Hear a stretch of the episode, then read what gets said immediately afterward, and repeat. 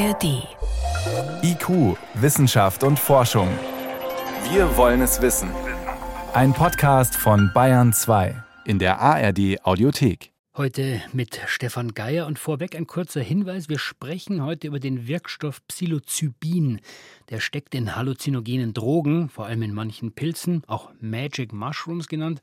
Und alles, worüber wir berichten, das ist alles in kontrollierten klinischen Settings gemacht worden, mit Studienteilnehmern, die älter waren als 25 Jahre. Privat handeln oder Psilocybin kaufen ist illegal, soweit also diese Warnung und die zeigt schon, man muss im Kopf haben, Psilocybin kann als Droge missbraucht werden. Und trotzdem, immer mehr wird dieser Wirkstoff Psilocybin auch in der Therapie von Krankheiten ausprobiert. Allen voran sind es psychische Erkrankungen. Veronika Bräse zeigt das mit einem Beispiel. Um es gleich vorwegzunehmen. Es ist noch nicht klar, ob Zauberpilze stark Magersüchtigen helfen können. Eine kleine Untersuchung mit nur zehn Probanden am Forschungszentrum für Essstörungen in San Diego in den USA hat einen ersten Schritt unternommen, um das zu klären. Die Frage war, ob untergewichtige Patientinnen und Patienten eine in Studien übliche Dosis psilocybinhaltiger Pilze in Pillenform überhaupt vertragen und man in diese Richtung weiterforschen kann. Die Antwort ist, ja, es ist möglich, sagt Stefan Ehrlich, Psychiater am Uniklinikum Dresden von diesen Nebenwirkungen, die man vielleicht befürchtet hatte, vor allem auch auf der Kreislaufebene, weil da diese Patientinnen oft sehr niedrige Blutdrücke haben, sehr niedrige Herzfrequenzen haben. Da ist überall nichts passiert. Es ist zu keinen größeren Nebenwirkungen gekommen. Somit kann nun in weiteren Studien herausgefunden werden, ob die Zauberpilze in Pillenform auch die gewünschte Wirkung entwickeln. Heißt also, ob die untergewichtigen Patientinnen in der Folge an Gewicht zulegen.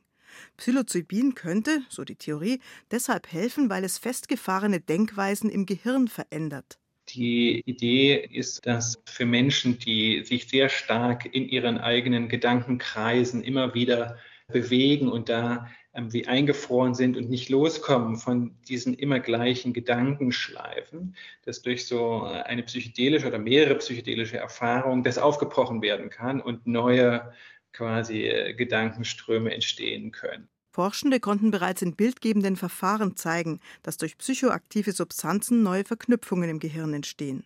In diesem Fall heißt das, weg vom Kalorienzählen und der Vorstellung, zu dick zu sein, hin zu einem neuen Körperempfinden, das es einem leichter macht, wieder zu essen. Ermutigend sind Studienergebnisse aus anderen Bereichen, etwa bei Depression oder Zwangsstörungen. Da tragen die Inhaltsstoffe der Zauberpilze dazu bei, aus düsteren oder zwanghaften Gedankenschleifen herauszufinden. Das zeichnet sich schon ab, dass es über einige Monate dann anhält. Ob das aber jetzt eine Langzeitwirkung ist, auch über Jahre, das ist dann nochmal eine ganz, ganz andere Frage. Denkbar ist, dass die Pilzpillen immer wieder unter ärztlicher Beobachtung eingenommen werden müssen, damit Depressionen, Zwangs- und Essstörungen nicht wiederkommen. Auf Rezept und vom Hausarzt gibt es diese Medikamente noch nicht. Bisher bekommen sie Betroffene nur im Rahmen wissenschaftlicher Studien. Also Psilocybin eingesetzt in einem engen klinischen Setting, das kann vielleicht bei der Behandlung von Essstörungen helfen, aber wo noch? Und welche Chancen stecken in dieser Art von Wirkstoffen? Wo aber natürlich sind auch die Grenzen? Das kann ich Dr. Tobias Buchborn fragen. Er ist Diplompsychologe am Institut für Psychopharmakologie der Universität Heidelberg, forscht ebenfalls seit langem zu den Chancen, die Psilocybin möglicherweise bietet. Grüße Sie. Ja, guten Tag. Vielen Dank für die Einladung. Die erste Frage, die bei Google auftaucht, wenn man Psilocybin eingibt, ist, wo finde ich Psilocybin? Und die zweite, wo finde ich den spitzkeglichen Kahlkopf, also ein Pilz, in dem der Stoff steckt? Was bekommen Sie für Reaktionen, wenn Sie erzählen, dass Sie mit diesen Wirkstoffen forschen, die eigentlich in Pilzen stecken?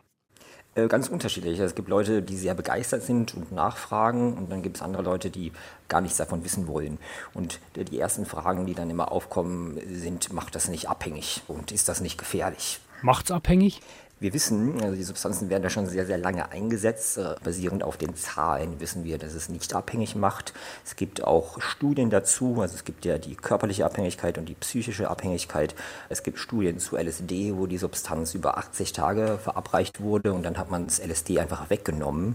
Und die, äh, die Probanden haben das noch nicht mal mitbekommen. Also es gibt sehr hohe Toleranzentwicklung und keinen körperlichen Entzug. Also es gibt keine körperliche Abhängigkeit und auch die psychische Abhängigkeit ist eher gering. Was für Probleme muss ich denn haben, Herr Buchmann, damit äh, Sie, wenn ich zu Ihnen in die Behandlung komme oder einen Kollegen, der damit arbeitet, damit Sie sagen, Pilze, also genauer natürlich Psilocybin, das wäre ein Weg, den man versuchen sollte?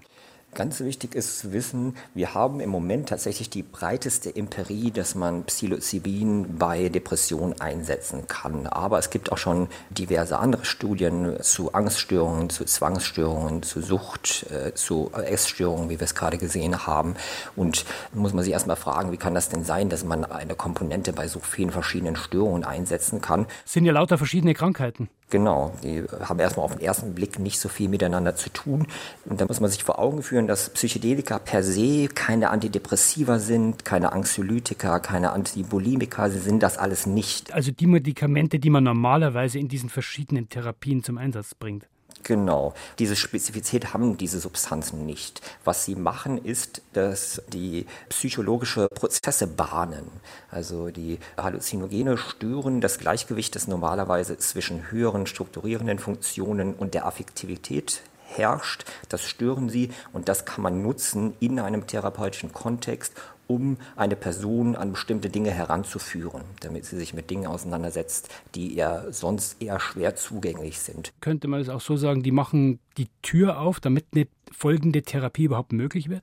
Genau, also im Grunde, wenn man zum Beispiel an die Zwangsstörung denkt, Zwangsstörung ist zum Beispiel eine Angststörung, es geht ganz oft darum, dass die Psyche ungünstig, nicht gut anpassende Verhaltensroutinen hat, die also nicht zwangsmäßig sind, sondern die nur irgendwelche Emotionen im Schach halten soll. Und Psychedelika stören erstmal die Fähigkeit des Ichs, der, der Psyche, diesen Routinen nachzugehen. Also sie durchbrechen erstmal diese Routinen und dann kann man daran kommen, was Routinen zu verstecken suchen, nämlich in der Regel negative Emotionalität.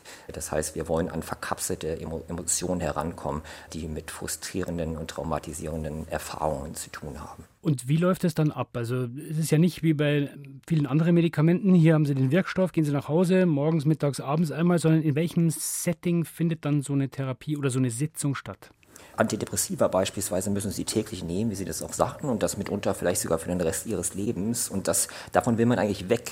Psychedelika würden sie nicht jeden Tag nehmen, sondern nur hier und da. Und dann würden sie eben fragen, warum bin ich eigentlich depressiv? Depression kann ja auch als ein Abwehrmechanismus verstanden werden. Was liegt eigentlich diesem, was wird da abgewehrt? Das heißt, das würde man dann versuchen, in der Session selbst, aber auch in der Vorbereitung zu dieser Session und in der Nachbereitung würde man versuchen, da ranzukommen. Dann schauen wir uns äh, so eine Session nochmal genauer an. Also der Patient, die Patientin liegt hier in der Regel, es sind mehrere andere Personen anwesend, die das begleiten. Dann reisen wir ins Gehirn. Was passiert denn, wenn ich dieses Psilocybin dann konsumiert habe?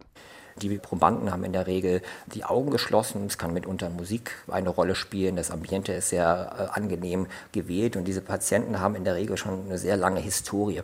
Das heißt, sie kennen ihre Psyche sehr gut und es geht dann quasi darum, sich einzufühlen. Es geht darum, tatsächlich in einen emotionalen Erlebniskontext zu kommen, mit der eigenen Psychopathologie, mit der eigenen Psyche eben in Kontakt zu gelangen, mit Dingen, wo man sonst keinen Kontakt hat. Und was passiert im Gehirn währenddessen? Halluzinogene Psychedelika tun so, als seien sie ein bestimmter Botenstoff. Die sehen sehr ähnlich aus wie Serotonin und sie kommen aber anders daher als das Serotonin. Serotonin wird in der Regel sehr gleichartig vom Gehirn freigesetzt.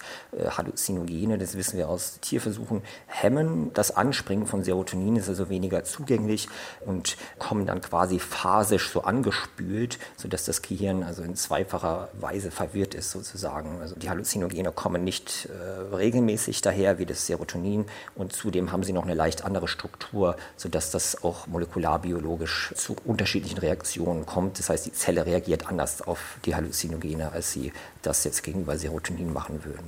Mit dem Ziel, wir haben gesagt, dieser Stoff macht möglicherweise das Fenster auf für das, was dann folgt, mit dem Ziel, dass der Patient, die Patientin sich dann die richtigen Fragen stellt und die Therapie einen Schritt weiterkommt. Genau, wenn man davon ausgeht, dass Depressionen beispielsweise oder die Essstörung oder die Zwangsstörung damit einhergeht, dass ein Mensch immer wieder ein bestimmtes Verhalten durchführt, also immer wieder seinen Essensinput restringiert oder immer wieder bestimmten Waschzwängen nachgeht oder depressiv immer wieder Gedanken nachgeht, dann ist das Ziel, dass man da mehr Flexibilität reinbekommt. Und das schafft man dadurch, dass man das, was dieses Verhalten, wie ich es schon sagte, zu verdecken sucht, nämlich diese Emotionalität, dass man da erstmal rankommt und es erlebt. Also ich habe diese Angst, diese Scham, was auch immer da zugrunde liegt, das habe ich erlebt. Ich war da drinne und habe dann infolgedessen weniger die Notwendigkeit, diese Verhaltensrituale und diese Gedankenrituale zu verwenden. Das ist also ein Zugang dazu, wie man denkt, dass das funktioniert. Also muss man nochmal wiederholen, es ist noch nicht Standard in der Therapie, aber es gibt erste Erkenntnisse, gibt erste Erfolge bei der Behandlung von Essstörungen, Depressionen, Zwangserkrankungen, also Chancen. Und vor allem macht dieser Stoff die Tür auf, damit dann eine weitere Therapie folgen kann. Das war Tobias Buchborn. Er ist Diplompsychologe am Institut für Psychopharmakologie der Universität Heidelberg und er forscht eben zu den Chancen, die Psilocybin bietet. Ich danke Ihnen vielmal für das Gespräch. Vielen Dank. Und soweit war es das vom IQ-Team für heute. Im Studio war Stefan Geier.